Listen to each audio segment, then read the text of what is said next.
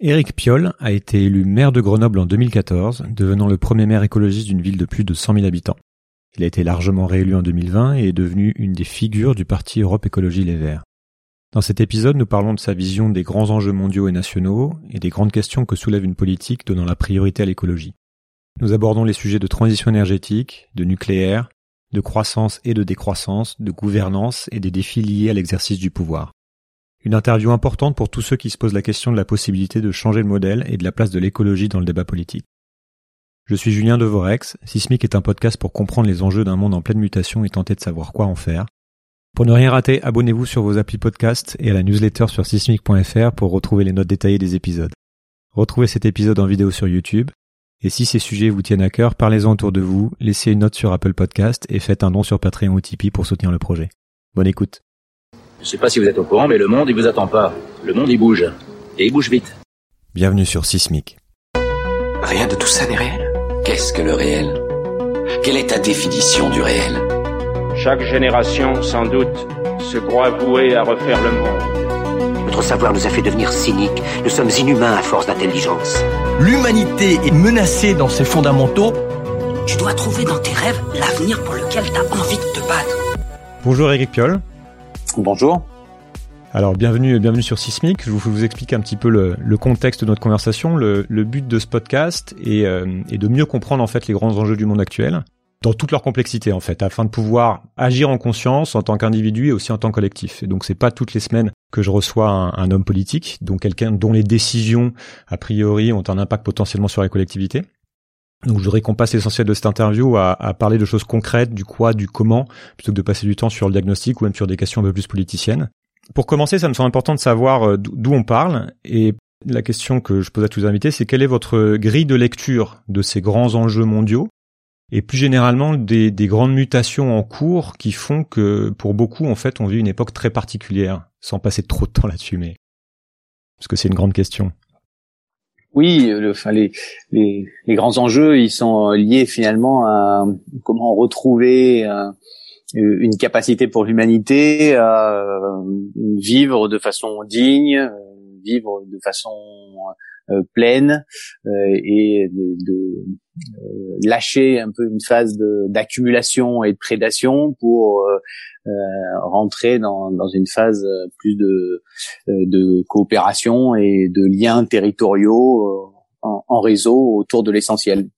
Euh, c'est ça qui me semble euh, les, les, enjeux fondamentaux avec cette euh, cette menace. Hein. C'est vrai qu'on a un horizon qui est très particulier, une situation très particulière puisque notre cerveau humain tire son, son mystère, notre existence humaine tire son mystère du fait qu'on a du mal à penser l'infini d'espace et l'infini de temps, et que là, pour la première fois peut-être de notre histoire, on a l'impression d'avoir que cet infini de temps, il n'est pas si pour l'espèce humaine, euh, si vrai que, que cela, et qu'on a peut-être un, un, un, mur devant nous. Et ça, ça, ça génère une angoisse très, très forte. Et donc, c'est euh, là-dessus qu'il est intéressant de travailler pour faire accoucher un nouveau mode de société. Ça, moi, ça fait quelque temps, euh, bah, notamment à travers de ce podcast que je présente un peu comme une enquête, que j'essaie de, de, de, mieux connaître justement la nature des, des grands mouvements que vous décrivez. Et l'analyse que je fais pour le pour le moment de tout ça, c'est que le notre notre monde et nos sociétés sont en fait un, un, ensemble de systèmes imbriqués les uns dans les autres. Et on parle souvent souvent du système du besoin de changer le système. Et moi je préfère parler des systèmes. Donc il y a le système euh, terre la nature sur lequel en fait euh, on, on, tout, tout, repose. Il y a le système productif économique institutionnel euh, médiatique culturel politique etc et, et chacun de ces systèmes influe sur les autres et fonctionne selon des règles du jeu qui peuvent évoluer avec le temps. Mais en, fait, l'évolution du monde et la manière dont nos vies sont impactées par ces mouvements est une dynamique très complexe et je voudrais qu'on parle de, de cette dynamique et de la compréhension que vous en avez parce que ça va être important de connaître vos compréhensions pour savoir quel type de décision derrière vous allez pouvoir euh, prendre. Je voudrais qu'on commence par regarder le système énergétique et climatique qui forcément, euh, comme vous êtes écologiste, euh, donc vous êtes très conscient des enjeux climatiques, euh, pour faire court, pour espérer rester sous les 1,5 degrés de, de, hausse de moyenne température, ce qui est l'ambition des accords de Paris, euh, il nous faut réduire collectivement nos émissions de gaz à effet de serre d'environ, enfin les chiffres varient, mais c'est autour de, de 7% par an. Et donc chaque pays, chaque pays va devoir réduire drastiquement ses émissions et donc sa consommation d'énergie fossile, pétrole, gaz, charbon. Et il se trouve qu'en France, on est, on est, euh, évidemment, comme, comme, tout le monde, dépendant des fossiles pour un tas de choses, mais notre électricité est à 70% produite par du nucléaire. Et donc, on part là-dessus avec un certain avantage. Donc, pour rappel, le nucléaire, c'est une, des énergies les moins émettrices de gaz à effet de serre, autour de 12 grammes de CO2 par kilowattheure, donc deux fois moins que l'hydraulique ou le solaire, et sans comparaison avec le gaz et le charbon. Et puis, c'est une énergie pilotable, contrairement au solaire et à l'éolien, pas cher, et puis c'est sur notre indépendance énergétique. Donc je sais que c'est un, sujet, euh, un sujet important, euh, donc je voudrais rentrer là-dessus. Quel est votre point de vue sur le nucléaire dans un contexte à la fois de, de réchauffement climatique et de nouveaux enjeux internationaux en, en approvisionnement énergétique? Et est-ce que c'est pas devenu un dogme des écologistes en France qui n'a plus vraiment de sens et qui tend à rendre le discours écologiste confus sur cette question clé de, de l'énergie? Euh, D'abord, c'est amusant de, de, prendre la question énergétique par le, le prisme nucléaire. On, on, va aller sur les autres sujets juste après, mais euh, parce que effectivement notre rapport à l'énergie euh, est central dans, dans, le sens où euh, c'est ce qui a permis le, développement de, de, cette ère industrielle et euh, aussi de, libération par rapport au travail, hein, évidemment, et, et, et de, de système d'exploitation des ressources de la planète dont on se dit peut-être d'ailleurs que, enfin, on se dit pas d'ailleurs, peut-être, hein, on se dit carrément que euh, non seulement on a un enjeu autour du dérèglement climatique, mais on a un enjeu autour de l'extinction du vivant et de, des atteintes à la biodiversité.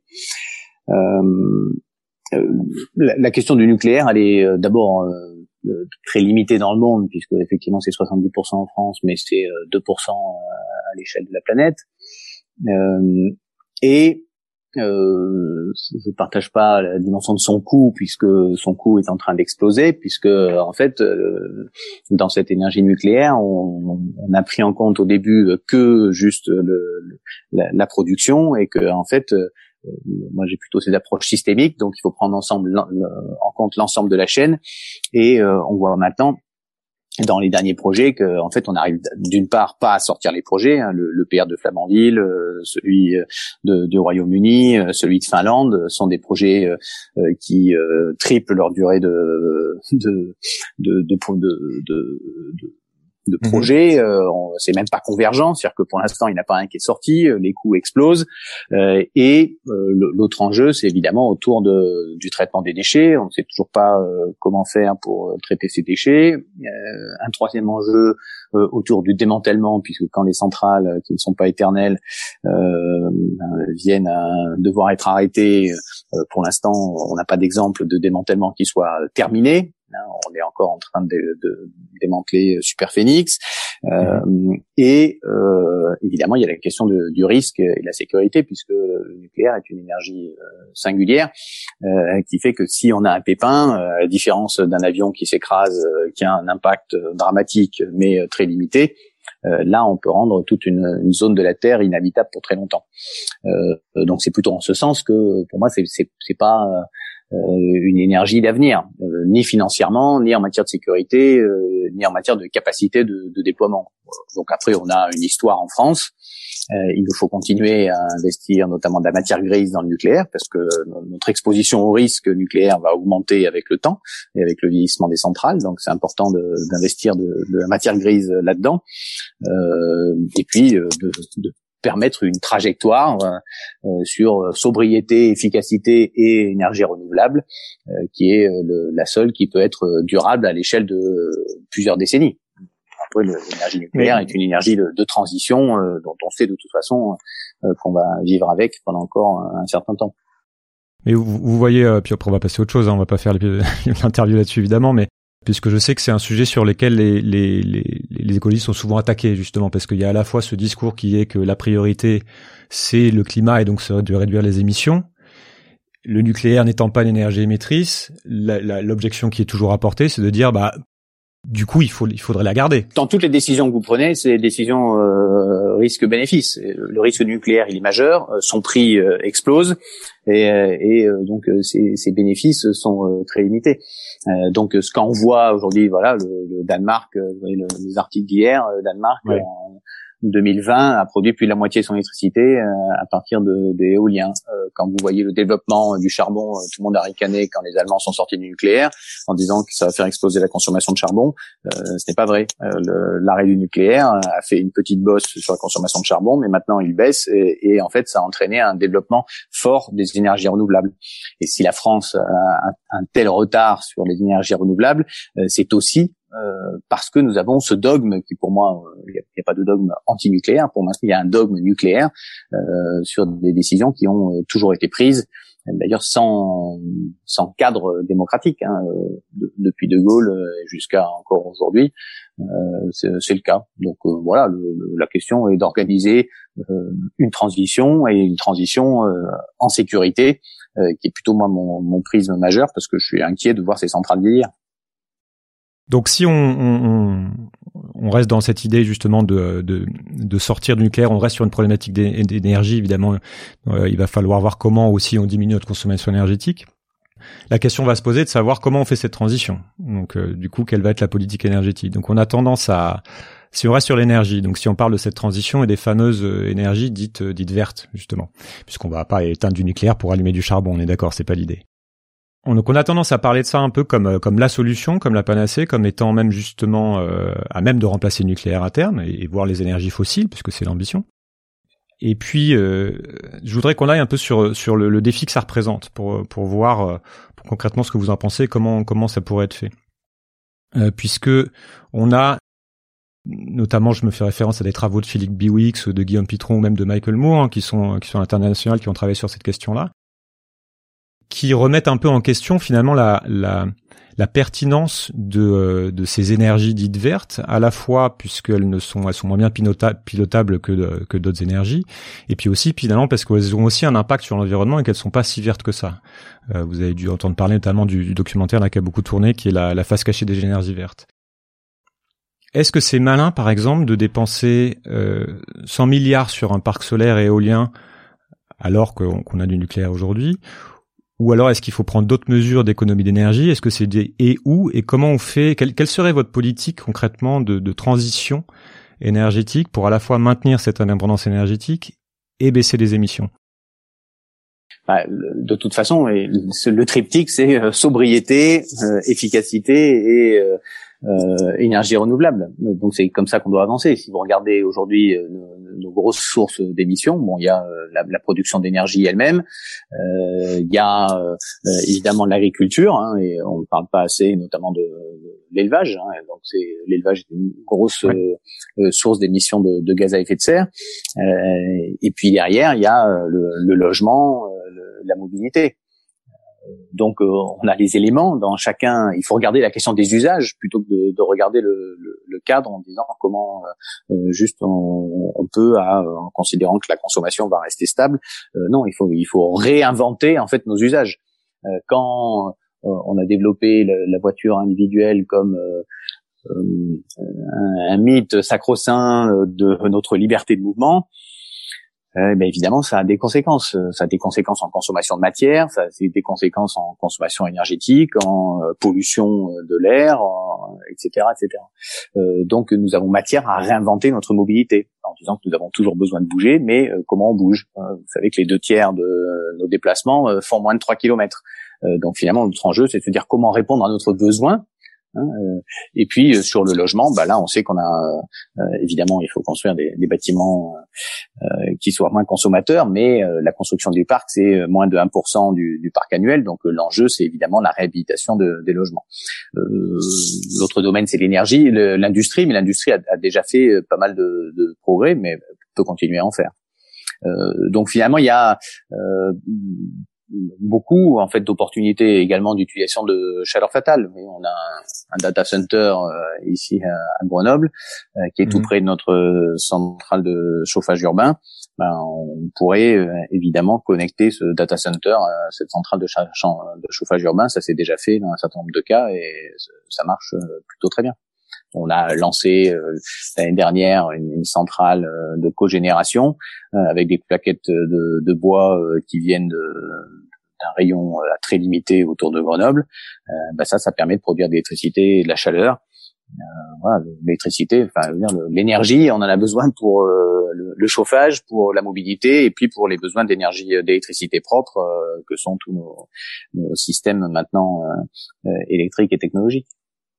D'accord. Donc, la question c'est les usages en fait. Il faut réinventer les choses par les, les, les usages et, et euh, évidemment derrière euh, ben, ce, ce, triptyque euh, sobriété, efficacité, énergie renouvelable va être central. Et puis dans les énergies renouvelables, on, sait bien qu'il y a évidemment les questions de production, mais les questions de stockage. Vous l'avez dit, hein, le, pilotage de l'énergie est très fort. donc la question du stockage de l'énergie est, est, très fort. Ça peut marcher avec le, l'hydraulique euh, et, le step. Ça peut marcher avec euh, l'hydrogène si on fait l'électrolyse verte. Ça peut marcher avec euh, la biomasse. On a aussi des possibilités de, de stockage. Ok, donc le plan, c'est de, de, de, faire cette transition euh, en développant les énergies renouvelables. Euh, du coup, euh, donc c'est, j'imagine que c'est quelque chose qui va prendre du temps aussi, puisqu'il faut beaucoup beaucoup d'investissement, et en parallèle aussi de diminuer évidemment la la, la, la consommation d'énergie avec des nouvelles mobilités, etc. C'est ça, de faire de faire tout en même temps. Ok.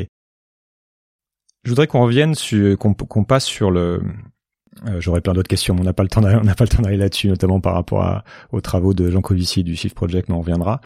Euh, je voudrais qu'on revienne sur l'économie justement aussi, parce que selon moi aussi, c'est là-dessus souvent que que euh, y a des discussions qui vont être un petit peu euh, un petit peu fortes par rapport à la, la problématique avec avec l'objectif de prioriser l'écologie. Et selon moi, il envoie de la crédibilité aussi du discours écologique politique. Et ce, que je constate, c'est que ça fait peur à beaucoup de gens, en fait, cette idée de, sacrifice et de contrainte, euh, voire de, de, certains disent de sacrifice de la croissance économique, qu'on sent poindre derrière ce qui serait une vraie politique écologiste. Et, mais il y a beaucoup de confusion en fait euh, sur ce discours et ça me semble essentiel de, de clarifier ça. Euh, je, je m'explique un petit peu ce que je, ce que j'entends par ça avant de poser la question. Euh, d'un côté, on a le discours politique habituel, largement majoritaire, de droite et de gauche finalement, qui s'inscrit dans une certaine lecture du fonctionnement de système. En gros, la croissance du PIB est l'objectif premier, puisqu'elle conditionne en grande partie la richesse, le pouvoir de la nation, le bien-être de la population, etc. Et même dans un contexte de défi climatique, le défi et de défi énergétique, il est inimaginable de penser une décroissance du PIB. Ça reste un gros tabou et encore moins de l'anticiper. Et ces discours, en fait, se basent sur des modèles économiques classiques comme le DICE de Nordhaus, du prix Nobel, qui imagine que le croissance infinie est possible et que le réchauffement climatique et, plus largement la problématique écologique peut être géré grâce à de l'innovation. Donc on va innover sur les énergies, on va innover sur tout ça. Et derrière, on retrouve les idées de croissance verte, le Green New Deal américain, euh, et on imagine une, transition assez douce et sans contrainte. Donc, pour faire court, c'est ce qu'on fait aujourd'hui. En fait, c'est ce que Macron euh, propose, c'est ce que font les entreprises avec leur plan zéro carbone, euh, et même le GIEC parle de la nécessité de continuer à faire de la croissance. De l'autre côté, on a le rapport Meadows, des limites à la croissance, que, avec lequel vous êtes familier, et en France, donc les travaux du Shift Project, par exemple, qui dit que d'une part, on va devoir réduire nos émissions de 7% par an, donc ça veut dire concrètement réduire le PIB de 5 à 6% par an, d'après eux, euh, si on fait un gain de productivité. Et d'autre part, sachant qu'on entre dans une période de décroissance de la production de pétrole dans les, années à venir, on va de toute façon vers une décroissance énergétique mondiale et donc potentiellement économique. Cette idée de couplage et de découplage. Quel est votre point de vue là-dessus, sur ces deux discours, et le modèle auquel, euh, auquel vous adhérez? Et est-ce que la question vraiment que je me pose euh, de, manière générale, hein, est-ce qu'on peut être sérieux sur un discours écologique, notamment sur le, le climat, en continuant de parler de croissance économique comme objectif premier? Bah, de croissance du PIB, euh, l'intérêt en fait, euh, on sait depuis 72 et rapport Meadows, la croissance du PIB en fait est, est un leurre. Une croissance finie dans un monde fini, tout ça est, connu et reconnu effectivement, il y a euh, jusqu'à présent le consensus politique de gauche et de droite, euh, c'est de dire que c'est la croissance du PIB qui va nous sortir de la crise.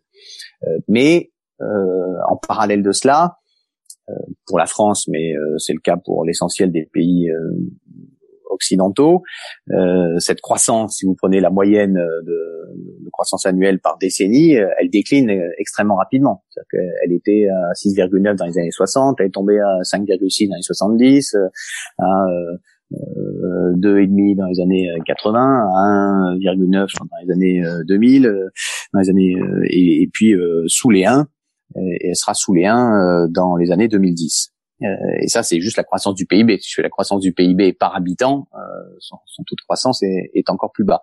Donc en fait, aujourd'hui, les, les, tenants de l'orthodoxie économique et financière nous disent notre but, c'est de relancer la croissance du PIB mais euh, ben, ils n'y arrivent pas, ils y arrivent de moins en moins, ils y arrivent avec de plus en plus de déficits budgétaires, mais ils nous disent quand même que c'est ça. Et euh, les, les, conséquences, on les voit, les inégalités sociales explosent, notamment les inégalités de, de patrimoine, euh, la satisfaction, on va dire le, le bonheur, on n'a pas l'impression que il augmente de, de façon mhm. massive. Euh, l'espérance de vie en bonne santé euh, flageole. Euh, on ne sait pas encore si elle baisse ou si juste elle, elle flageole. Les, les, mesures ne sont pas encore extrêmement claires, mais en tout cas, ça, ça, ne progresse pas. bref, les indicateurs sont, sont pas terribles. Et on a 8 millions de personnes qui sont en situation de sous-emploi ou de non-emploi. Hmm. Donc croissance n'est croissance n'égale pas n'est plus égale en tout cas au bien-être.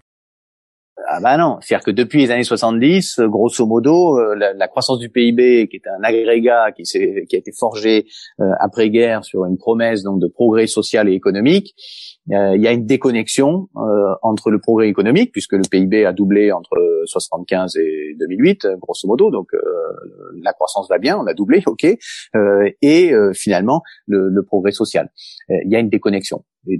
Donc cette déconnexion, ce qui est incroyable, c'est que ça reste pourtant le leitmotiv euh, de toute l'orthodoxie de, de tous les partis politiques, hein, du Parti socialiste au, LR, le PS commence à peine à bouger là-dessus, euh, et évidemment de, de la Macronie donc cette question-là, moi, je, voilà, je suis, je suis pas décroissant non plus. En fait, euh, on s'en fout. C'est pas une religion. C'est devenu une religion la croissance. Donc euh, pour moi, c'est pas une religion. Euh, donc la seule question qui m'intéresse, c'est finalement, nous avons des communautés de vie à une échelle continentale, à une échelle nationale, à une échelle territoriale. ces communautés de vie, elles ont des besoins comment euh, elles développent, euh, elles satisfassent, elles satisfont leurs besoins en garantissant aux membres de la communauté donc des, des sécurités, euh, en chérissant les biens communs et le vivant, donc ce qui permet de, de à la fois de, de, faire communauté et puis d'assurer la durabilité de, de, la communauté, et puis en nourrissant notre désir de sens parce que nous ne sommes pas juste des, des un homo economicus quoi. Et en fait c'est là-dessus mmh. qu'il faut revenir. Cette notion comme si en fait le le prérequis euh, philosophique sur lequel personne ne pourrait revenir, euh, revenir, ce serait que l'homme serait un homo economicus qui ne chercherait que son intérêt personnel, euh, son intérêt personnel d'accumulation de biens. Euh, je, je, ne crois pas à cela. Je ne crois pas que la compétition entre les humains euh, soit un, horizon philosophique euh, ni sympathique ni une attente humaine. je ne crois pas que l'acceptation des inégalités soit possible ni durable. et je ne crois pas à la croissance du PIB. donc après derrière, il faut réinterroger nos besoins. Après, ça ne veut pas dire que quand vous parlez de ça, vous pouvez aussi aborder les questions de croissance en, en parlant des questions de croissance des micros acteurs économiques, de chaque acteur économique. Euh, là, là, le raisonnement est différent. C'est-à-dire que quand vous êtes un acteur économique, une entreprise, euh, une organisation, hein, que ce soit sous, sous format de SA, d'association, de, de SIC, de, de n'importe quoi, euh, quel que soit le mode d'organisation, mais vous êtes un acteur économique, évidemment, vous allez vous poser les questions de comment développer votre activité ou sécuriser votre activité.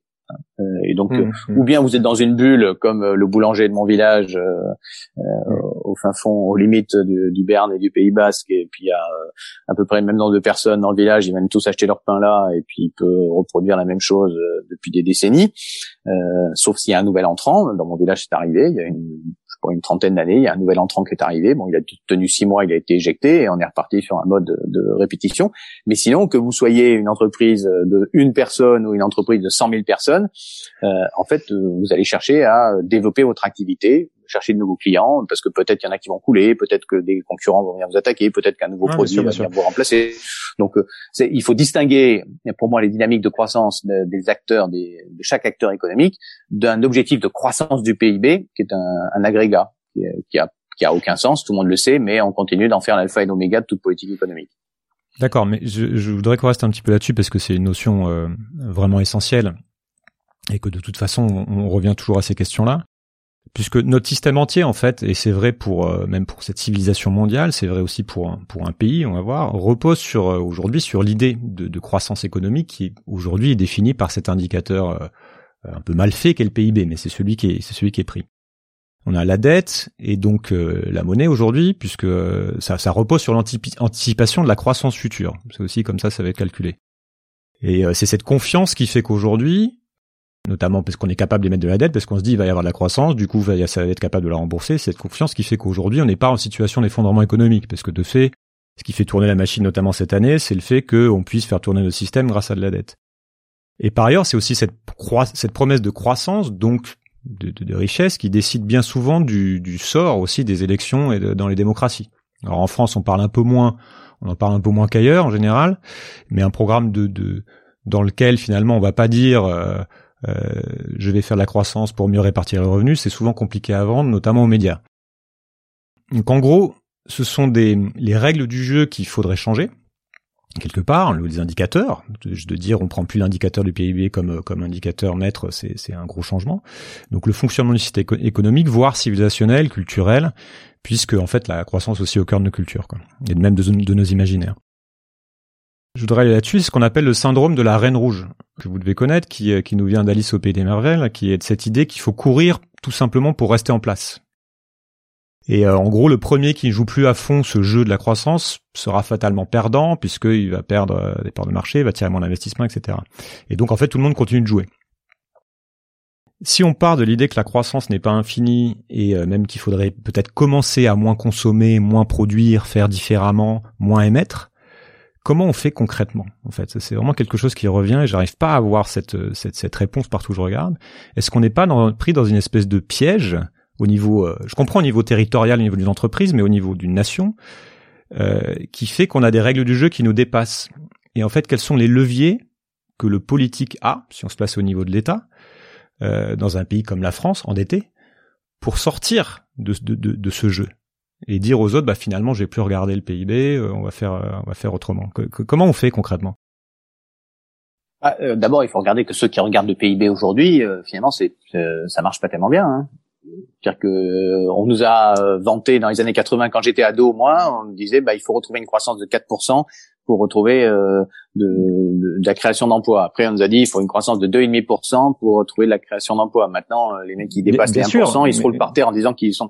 On nous a dit pendant je sais pas combien de temps que 60% de la dette euh, du PIB en, en dette c'était le maximum. Euh, au-dessus, on était mort. On est passé de 60% à 100%. Et il s'est rien passé. On nous a dit bah là plus de 100%, on est mort. On vient de passer les 120% et puis on va nous redire que si on passe de 120 à 121%, euh, on est mort. Donc en fait, le système actuel, moi ce ce qui m'intéresse euh, dans le dans ce débat là, euh, c'est qu'on dit oulala les écolos avec vos solutions dont on connaît mal les ressorts, finalement vous nous faites peur.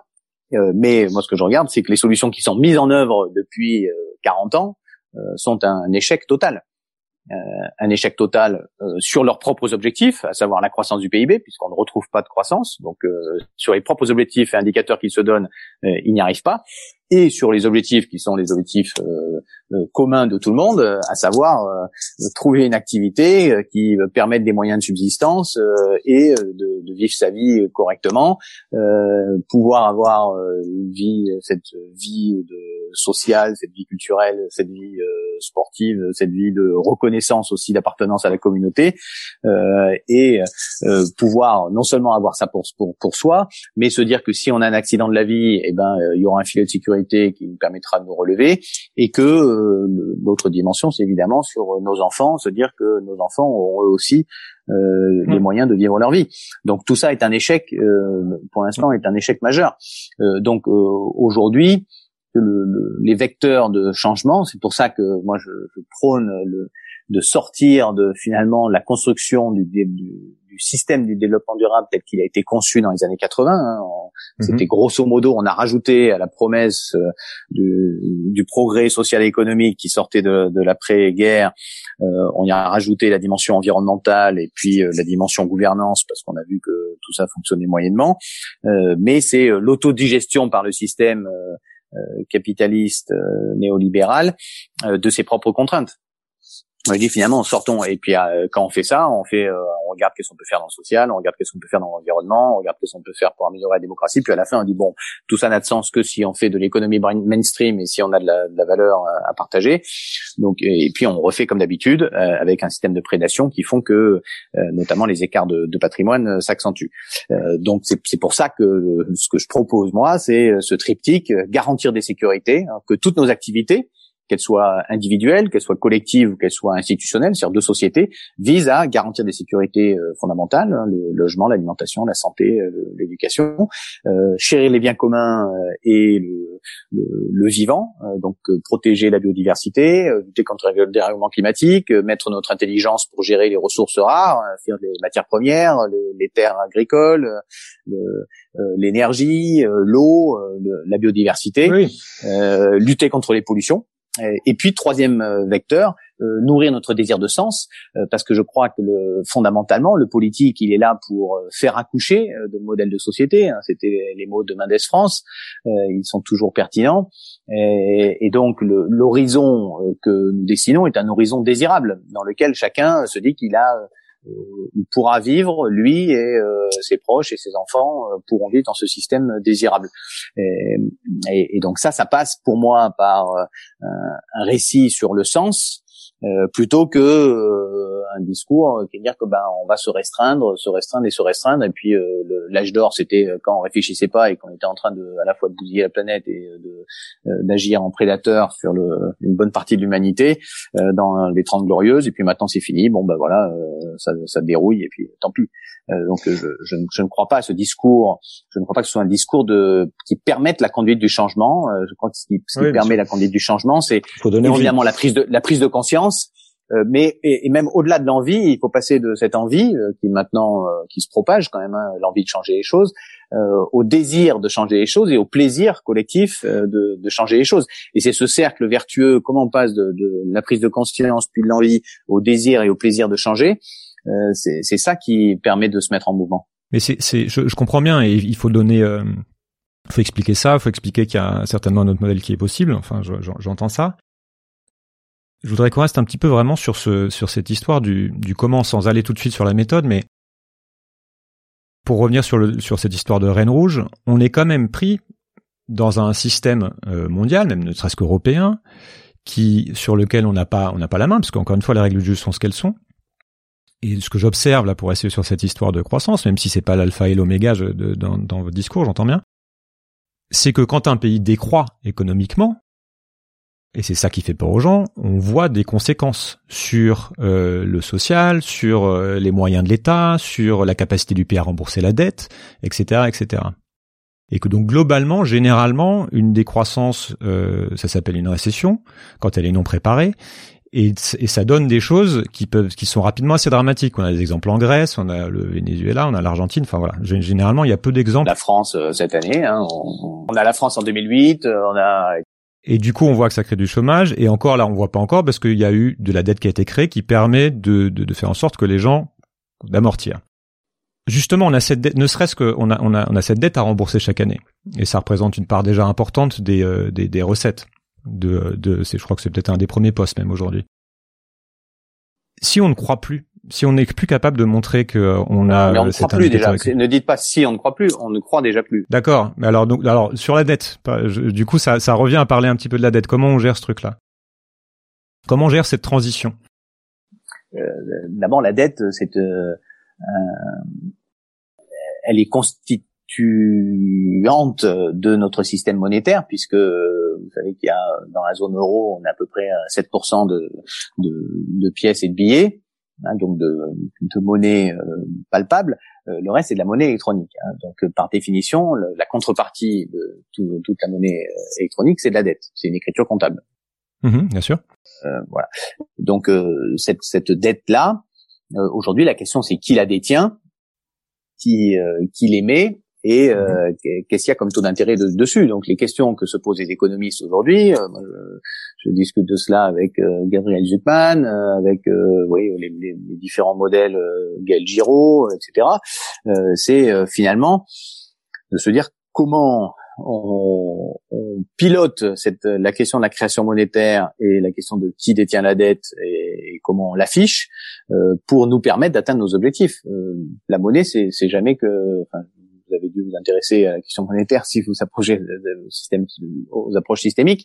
Euh, la monnaie, c'est une création humaine. Hein. Ça, ça, fait euh, maintenant depuis 71 qu'il n'y a plus de connexion avec quelque chose de physique, hein, que, euh, et, et, donc euh, et de, de, tout temps, ça a été une création humaine. Donc euh, finalement, là, c'est un moyen qu'il faut réguler. Et aujourd'hui, il y a différents modèles qui sont proposés par les économistes, ou bien euh, d'annulation de la dette, ou bien de détention euh, de la dette, euh, non plus par des banques privées, mais par des, des, des banques centrales. Comme avant Maastricht, en fait, ouais. Oui, enfin en France, c'est même c'est 73, c'est Giscard hein, qui, qui euh, fait qu'on peut plus emprunter à, à, la Banque de France, mais qu'on est obligé de se, se, financer sur le marché privé.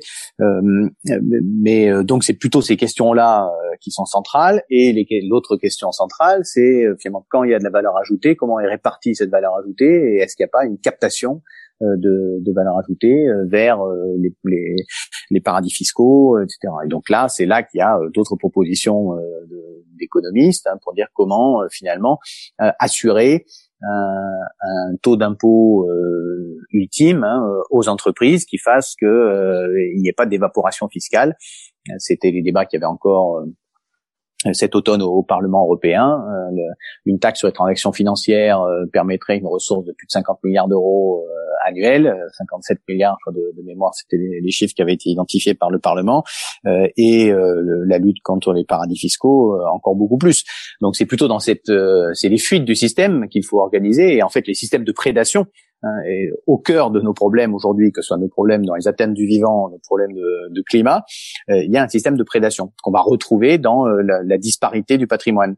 Euh, c'est pour ça que vous avez toujours plus de millionnaires et toujours plus de milliardaires chaque année, et que il faut toujours moins de milliardaires pour détenir la moitié du patrimoine de l'humanité. donc c'est là-dessus, en fait, qu'il nous faut travailler plutôt que de se dire qu'on est dans une roue enfermée et qu'il n'y aura pas d'issue. Parce que si on se met dans ce carcan qui est de dire de toute façon euh, la finance ultralibérale nous domine, décide pour nous euh, et va aller de plus en plus profond pour attaquer ce qu'il faisait avec les, traités transatlantiques, euh, attaquer ce qui pourrait mettre à mal ses profits. à ce moment-là, et mettre la justice à son service. à ce moment-là, évidemment, on est dans l'écueil. c'est pour ça que avec d'autres, je porte les questions de justice climatique et que nous avons engagé des actions en justice pour le climat. Euh, avec Grande-Sainte, Paris, euh, ben, Grenoble, et c'est une des trois villes qui a porté le, le recours contre l'État au Conseil d'État. Vous avez vu que le Conseil d'État a pris une décision intéressante en novembre, euh, c'est que au lieu de nous demander nous, les trois villes qui attaquons à l'initiative de Grande-Sainte, euh, comment euh, enfin prouver que le, le, gouvernement euh, ne fait pas son boulot par rapport aux accords d'ACOM 21, il retourne la charge et il a dit bah, le gouvernement vous avez trois mois pour montrer que ce que vous mettez en place va bien respecter hmm. les accords de Paris. on a eu cette même décision de justice aux Pays-Bas aussi, hein, où c'est la justice qui ordonne au gouvernement de mettre en œuvre les, les, accords de Paris. Donc c'est il y a un vrai combat idéologique là d'un système qui tourne au profit de, de moins en moins de gens, de façon de plus en plus prédatrice. Et, et ça, ça impacte euh, à la fois nos inégalités sociales, nos conditions de travail, euh, notre travail lui-même, euh, et évidemment le, le, climat, la pollution et les ressources à gérer en bien commun. D'accord, donc c'est, pour résumer, pour sortir un peu de cette problème de, de croissance sur laquelle on pourrait passer beaucoup de temps, c'est de, de, se dire que de toute façon, comme vous dites, la, la, la croissance a priori va n'est plus là. Aujourd'hui, elle est artificielle, donc il va falloir jouer sur comment on répartit la richesse de, de meilleure manière, comment on va chercher l'argent là où il est aussi, là où il s'échappe, pour être capable de gérer une société différemment et peut-être avec de, avec d'autres indicateurs. Je voudrais qu'on parle un peu de, de votre méthode de gouvernance qui, euh, je vous ai entendu en parler souvent, qui se veut plus collective que la normale, entre guillemets, que ce qui se fait habituellement. On est face, donc, comme on le dit, à des enjeux qui sont d'une, grande complexité dans un monde qui est, qui est ouvert, qui est très complexe. Et effectivement, on est en droit de se demander si notre système, qui est très euh, élitiste, dirigiste et centralisé, en tout cas dans notre cas, est en mesure d'y répondre. Et donc, certains, dont je crois vous, vous faites partie, prônent plus de décentralisation, plus de, confiance dans le local, dans le terrain, dans euh, les, les, expertises diverses, et aussi plus de mise en place euh, participative, d'intelligence collective. Est-ce que vous pensez que c'est essentiel? Pourquoi il faut changer de méthode? Et qu'est-ce que vous feriez concrètement, en fait, euh, euh, si vous étiez au gouvernement au niveau de l'État? Pour bien comprendre qu'est-ce que, quelle est cette philosophie et en quoi elle est différente. Oui, enfin, c'est vrai que cette philosophie extrêmement centralisatrice euh, en France est accentuée en plus ces dernières années. Hein. On, était plutôt dans un mouvement depuis les années 80 de, de décentralisation. Euh, là, il y a eu un retournement euh, une première fois par euh, Manuel Valls en 2014 et puis de façon beaucoup plus marquée par euh, Macron en 2017, malgré le discours, hein, qui est un discours qui est libéral sur l'expérimentation, etc. Mais en fait, la réalité, c'est une, une recentralisation majeure des décisions. Euh, ce qui est, ce qui est pas absurde, hein, puisque bon, les, les ultralibéraux sont toujours centralisateurs parce que les systèmes paritaires, euh, bah, c'est euh, de la décision qui leur échappe, euh, les, les, systèmes décentralisés, c'est de la décision qui leur échappe, et finalement leur but, c'est de, de concentrer de mélanger, de faire un grand pot commun, et puis après de démanteler l'État en disant qu'on n'a plus les moyens de telle protection sociale, on n'a plus les moyens d'assurer ça, on n'a plus les moyens de, et puis euh, il faut au contraire dynamiser, flexibiliser, libéraliser, euh, etc. Euh, les conditions du marché pour que la loi de la, jungle puisse s'imposer un peu partout. donc effectivement, moi, je, ne crois pas d'abord à, l'homme providentiel ou à la femme providentielle pour le, le temps qui vient. Et euh, je crois que la société est euh, mûre. Nous allons vers une société de réseau. Euh, c'est déjà ce que nous avons connu dans le milieu associatif, par exemple, hein, où il y a beaucoup de collectifs qui sont créés. Avant, il y avait des grosses associations. Maintenant, il y a des associations qui se maillent entre elles et qui font des collectifs. On en a encore des exemples probants en ce moment avec des collectifs qui mélangent ONG et syndicats plus jamais ça et le pacte du pouvoir de vivre. Donc là, il y a, deux gros collectifs qui mélangent des, des ONG et des syndicats. Euh, mais c'est ce qu'on avait vu. Moi, j'ai participé au lancement de, du réseau Éducation sans frontières. Euh, il n'y avait pas de structure associative derrière. Donc, on fonctionne en réseau et on crée des collectifs. Euh, mais on pourrait dire que c'est pareil pour le monde de l'énergie. On est de plus en plus dans des logiques de producteurs-consommateurs et puis on se maille en réseau en essayant de créer des boucles tout en derrière, en essayant évidemment de conserver un, un, système de répartition territoriale à plus grande échelle. et, et finalement, à l'échelle politique, je crois aussi à, cette intelligence collective, à ce, travail collectif, euh, cette, cette capacité de délégation et de subsidiarité parce que notamment euh, pour les enjeux de la COP 21, euh, les projets qui soient de réhabilitation de logements, qui soient de production d'énergie renouvelable, qui soient de changement de mobilité, qui soient de euh, pacte alimentaire territorial et de d'articulation entre le monde agricole et, l'alimentation, tout cela, ça se fait à, des échelles locales. Et c'est à l'échelle locale qu'on va être moins sous l'emprise des lobbies parce que finalement on va être dans le faire donc plutôt que de débattre de comment on devrait faire les choses, pourquoi on devrait faire les choses, euh, ben on les fait. Euh, et l'action, hein, je crois beaucoup euh, dans l'action. L'action permet de dépasser finalement les origines culturelles, les origines idéologiques, et on peut être d'accord sur des actions à faire sans pour autant partager le même imaginaire la même histoire politique ou une histoire politique tout court ou, ou, la même idéologie. Et, et donc c'est en cela effectivement que je, je crois que la, cette euh, subsidiarité, euh, c'est celle qui doit euh, faire lien, faire sens. Euh, et c'est vrai autant pour euh, l'alimentation que pour les, les, plans de rénovation du, du logement. Donc, je, de, de, hmm. de, fait, il nous faut redonner du pouvoir d'action aux collectivités plutôt que de les assécher. Euh, là, on vit encore avec la, nationalisation de la taxe d'habitation. Hein, on vit encore. Euh, les collectivités ont de moins en moins d'autonomie fiscale. Finalement, leurs recettes, euh, l'essentiel mmh. de leurs recettes, vont être données par l'État, qui du coup met, met, le couteau sous la gorge sur telle ou telle politique. Alors, je vais me faire un peu la, la sur cette question. Puisqu'on est dans un contexte d'urgence écologique et de, de, de, d'aussi tensions un peu internationales et aussi que de difficultés croissantes dans, dans toutes nos sociétés à obtenir un consensus en fait au sein d'une population, euh, notamment lors des réseaux sociaux et de, euh, de, de l'ultra polarisation des débats.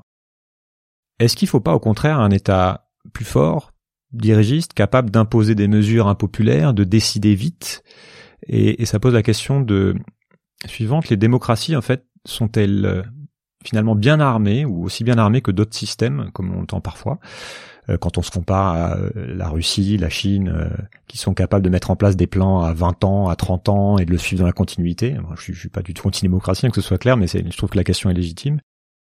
Et comment on fait, pour nous, du coup, dans, dans notre cadre démocratique, comment on fait pour faire passer le, le contraignant, le long terme et l'urgence sans être taxé, par exemple, de, euh, bah, de faire de l'écologie punitive euh, ou de ce, ce, genre de termes joyeux. On, on, ne peut pas sacrifier la liberté euh, à toute autre à toute autre chose. C'est-à-dire qu'on on ne peut pas se dire tiens on va mettre nos valeurs de côté pour une transition de combien 20, 30 ans jusqu'à la neutralité carbone puis après on vous redonnera la liberté.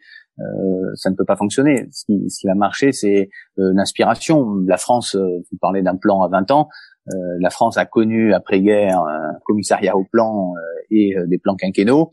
elle était pourtant en démocratie. Donc la, la, question, c'est finalement qui agit. Hein, Est-ce que c'est, moi je pense plutôt qu'il nous faut un État stratège qui pose le cadre et des, de l'action locale qui porte les projets. Euh, mais euh, de fait, je ne crois absolument pas à la mise entre parenthèses de, de la démocratie euh, par pour des raisons d'urgence écologique. Ça n'a pas de sens. C'est comme ceux qui prônent la limitation forcée des naissances, en disant que bah, la première des choses à faire pour sauver la planète, c'est de faire moins d'enfants. Non, bien sûr, mais c'est plutôt la question du, du de notre, notre capacité à penser le long terme les premières sources de manifestations euh, en Chine, c'est des manifestations environnementales. C'est-à-dire qu'il y a une mobilisation sociale forte sur les questions environnementales. Euh, et euh, les systèmes dirigistes, en fait, ne, ne montrent pas aujourd'hui leur capacité à engager cette transition écologique de façon plus forte. Alors comment on fait ça? Qu'est-ce qu'il faut mettre en place, peut-être au terme en termes d'institutions, en termes de structures, pour pour être capable à la fois de penser l'urgence, peut-être demain la décroissance organisée euh, et, le, long terme. Euh, Est-ce qu'on est aujourd'hui structuré pour le faire? Bah, il y avait quelque chose d'intéressant euh, avec la Convention citoyenne climat, qui était que finalement on, on, donne à un collectif euh, à peu près représentatif de la nation française, puisque tiré au sort, mais tiré au sort avec des quotas, euh, donc euh, mhm. de répartition hommes-femmes, de, de, de, milieux sociaux, de géographie, etc. On, on, les forme aux enjeux, on les expose aux enjeux du temps présent, et ils sortent avec une feuille de route. donc moi c'est ça qui ça, ça donne confiance, ça veut dire que a priori on prend 150 personnes on, on, les expose, on les frotte euh, et on les fait débattre euh, et il en sort euh, un projet qui est quand même largement un projet d'écologie politique et qui peut permettre d'avoir un cap de, de long terme.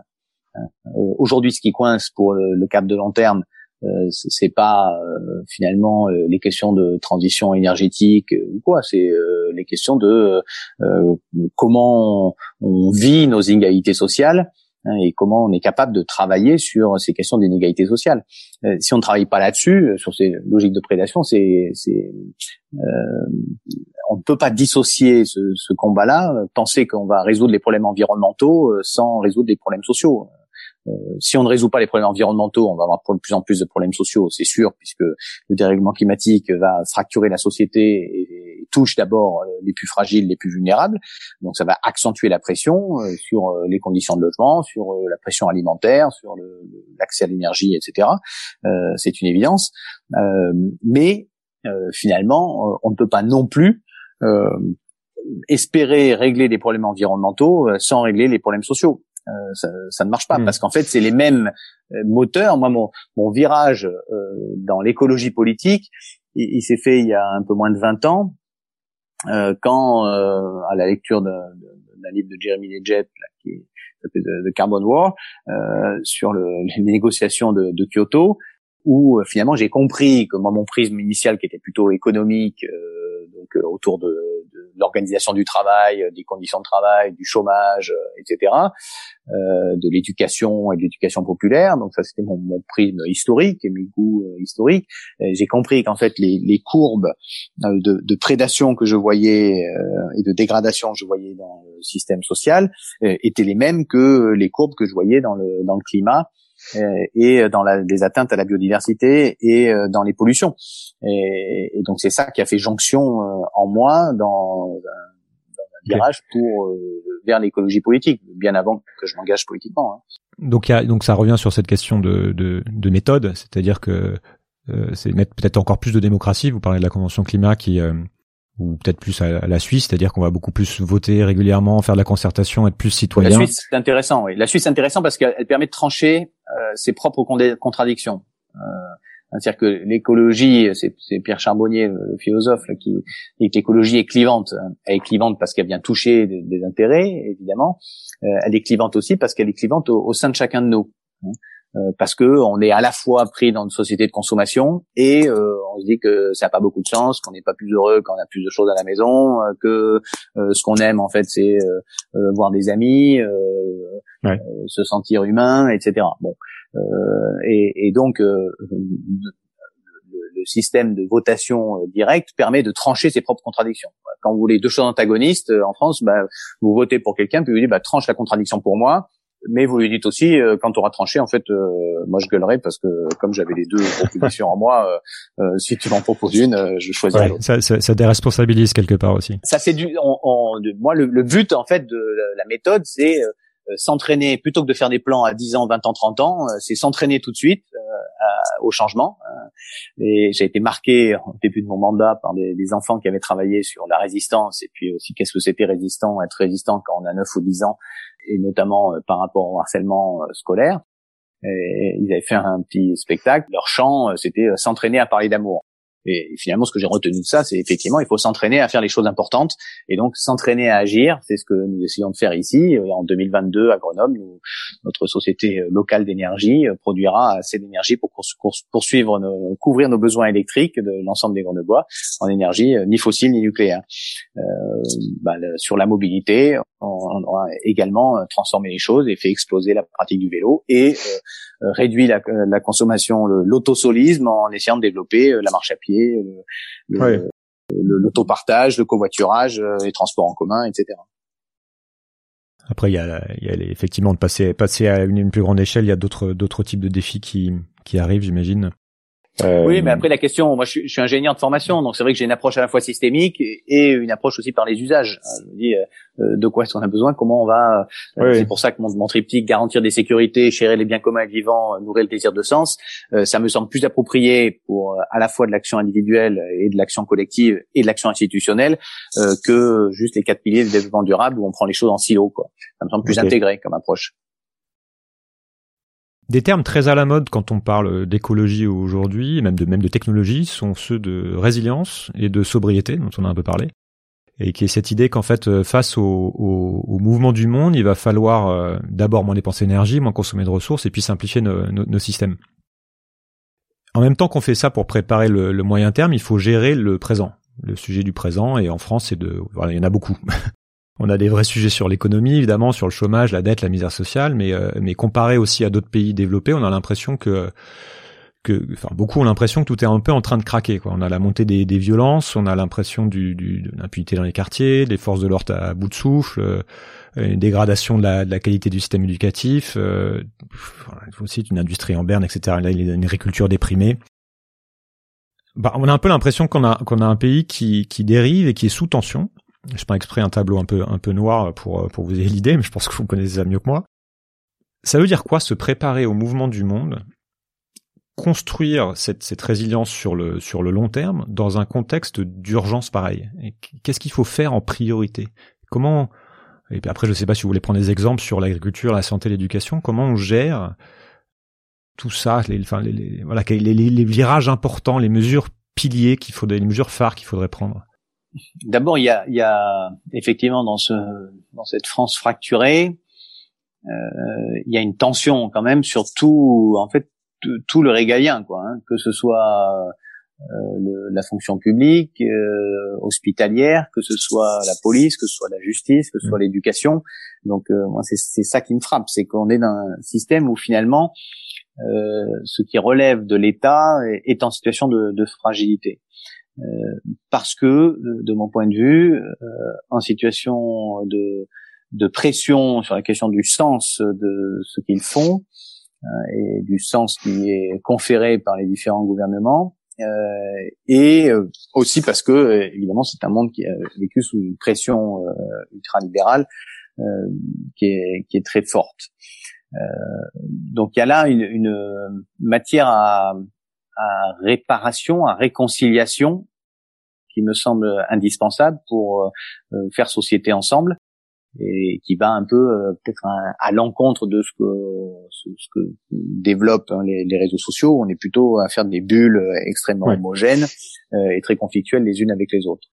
Euh, donc il y a, il y a là matière à réparation, un peu à, à, à l'instar de ce qu'avait pu proposer d'ailleurs Obama en 2008, hein, où euh, il y avait une sorte de, de réconciliation euh, qui permettait de se mettre en mouvement, euh, par hmm. exemple.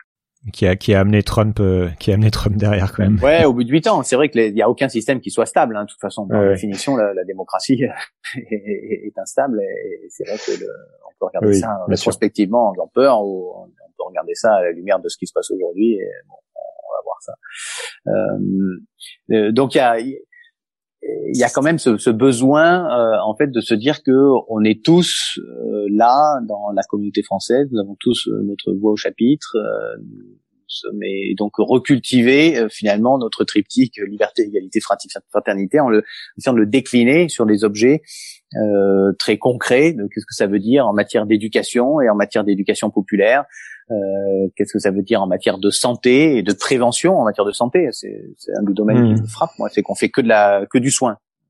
la répartition financière, c'est à peu près 95% sur le soin, 5% sur le, la prévention. Euh, et, donc là, on, a finalement des, beaucoup de virages. Nous avons beaucoup de virages à, à proposer qui me semblent porteurs de sens euh, et fédérateurs. Donc et qui vont nous permettre de d'innover pas forcément toujours en, matière de solutions euh, techniques, mais aussi euh, d'innover en matière de, de, façon de faire euh, pour se réquestionner sur quel est notre essentiel. Et je trouve que c'est ça le moteur, en fait, le, le récit collectif que, que, nous devons avoir, plus que plus que toute autre chose qui euh, qui vient fracturer ou euh, oui, ou qui vient faire de la tuyauterie, euh, comme si euh, finalement les, les, problèmes étaient des problèmes. Donc, donc c'est donc c'est revenir au revenir aux fondamentaux en fait en, en repensant le projet de société et. Euh... Bah oui, vous savez quand je me suis engagé en politique, moi j'avais, euh, les gens me demandaient pourquoi tu t'engages, j'ai dit bah j'ai envie de réintroduire du du spirituel dans la politique. Alors le spirituel, évidemment, ça peut pour certains avoir une connotation religieuse que ça n'a pas pour moi parce que je suis agnostique. Euh, mais la question du sens euh, est fondamentale. Euh, c'est ça qui vient réinterroger nos façons de faire, nos pratiques, nos modes de vie, notre culture. C'est ça qui va nous faire bouger. C'est notre culture, notre culture commune et la propagation par la mode de mode de vie et, de pratiques. Quels sont les, les plus gros défis pour pour faire ça. Je comprends très bien l'idée. Hein. Je, je recréer du lien justement. Il y a, il y a j'ai rencontré beaucoup de gens qui parlent aussi de de projeter un nouvel avenir désirable dans ces contraintes-là, plutôt que de voir ça en, en, en, négatif. Par quoi ça passe concrètement? Vous avez parlé de la méthode. Il y a, il y a... Quels sont les, les points d'acupuncture s'il y en a? C'est euh... moi j'essaie de, de, regarder cette conduite du changement en regardant finalement trois trois niveaux. Hein. Quel changement euh, sont euh, finalement déjà relativement consensuels parce que relativement partagés et donc euh, permettent de gagner de la confiance collective. Donc, bah, tiens, on avait un truc à faire, on l'a fait, ça marche, ok. quels second registre de changement sont en avance et donc on, on, est réfractaire parce que résistant au changement, parce que ça vient changer nos habitudes, parce que hmm. on a quelques doutes. Et puis, quand est-ce qu'on met des électrochocs qui sont plus forts, c'est-à-dire poser un nouveau cadre qui est plus radical euh, qui va créer énormément de débats, euh, mais qui va créer également derrière, euh, de, une fois qu'on a traversé cette courbe du changement, hein, de, de l'adhésion et de la capacité à avancer collectivement.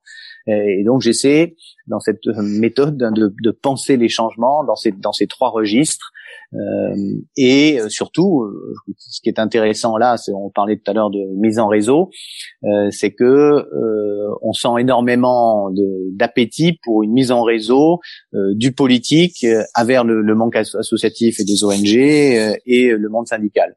Et je crois que ce, ce triptyque finalement de la société civile, du politique et du monde syndical est un, nécessité pour le déverrouillage de la société à la fois pour les victoires politiques euh, et électorales, qui sont un prérequis, euh, mais également pour l'exercice du pouvoir et du mandat, euh, une fois que ces, ces victoires sont atteintes.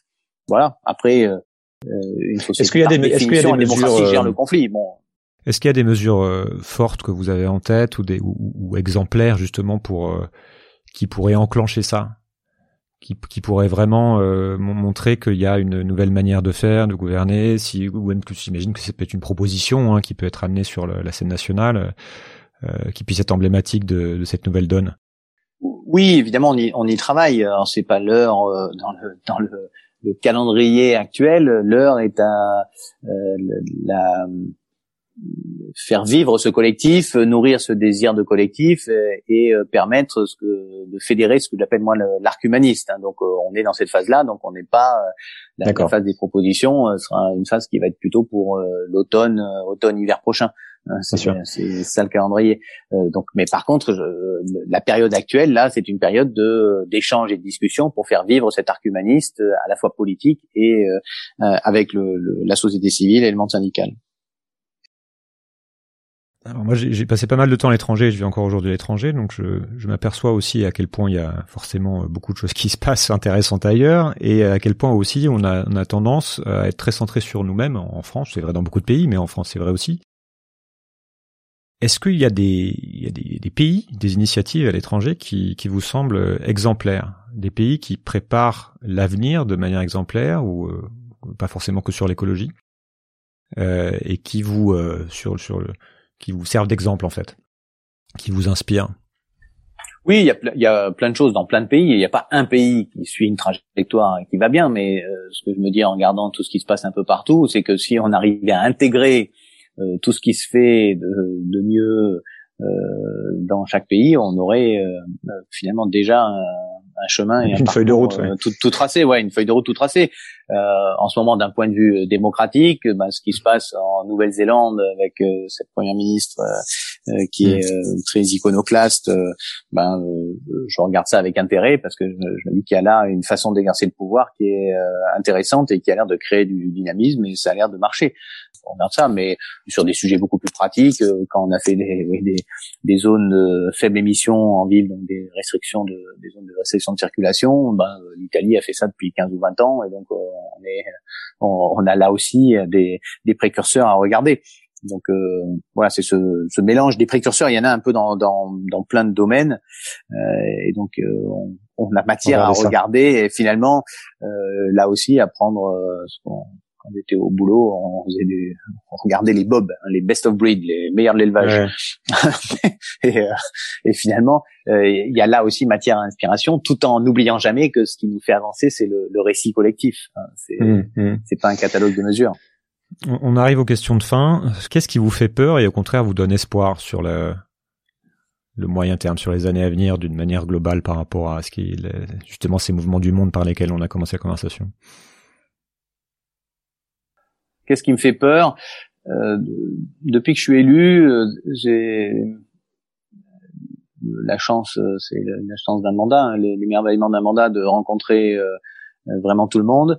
Et peut-être ce qui me frappe le plus et m'interpelle pour, la suite, c'est la, santé mentale de la société française que je côtoie, où euh, je côtoie beaucoup de souffrances mentales, de et, et ça, euh, c'est vrai que c'est un domaine pour l'instant qui me fait peur parce que cette fragilité psychologique, euh, euh je n'ai pas, en tout cas pour l'instant, de, de, chemin euh, facile pour euh, la, la, prendre en charge.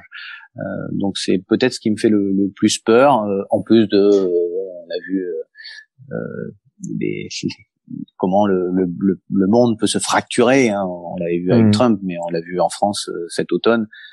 avec des débats nauséabonds extrêmement rapidement. Donc ça, ça, ça, reste une inquiétude. On mesure la fragilité, c'est plutôt une inquiétude. On mesure la fragilité de nos sociétés. Voilà. Ce qui me donne espoir, c'est le l'aspiration que je sens partout à vivre autrement. Euh, même même pour euh, bon on est tous un peu prisonniers on se sent parfois prisonnier de cette société mais il y a cette aspiration extrêmement forte et donc euh, ça pour un, un acteur politique qui veut transformer le monde euh, évidemment c'est un, un, ressort très fort et puis c'est là que j'y tire aussi de l'énergie dans ces rencontres humaines dans ces parcours de vie dans euh, regarder ces, ces, aspirations communes euh, c'est réjouissant à la fois ça donne beaucoup d'humilité mais aussi beaucoup de détermination donc ça, c'est ça qui me fait, qui me fait avancer. Ouais. Et dernière question, puisqu'on était un peu dans le faire aussi, un conseil peut-être aux citoyens pour euh, pour bien vivre cette époque troublée et peut-être qu'est-ce qu'il est essentiel de d'apprendre à être et à faire dans les dans les années à venir. Euh, c'est compliqué, c'est un conseil. Qui je suis pour donner des conseils euh, de vie Je me sens, je me sens pas du tout prêt à, à, donner des conseils de vie. Euh, moi, je peux partager. Pour vous-même. J'essaye oui pour moi-même.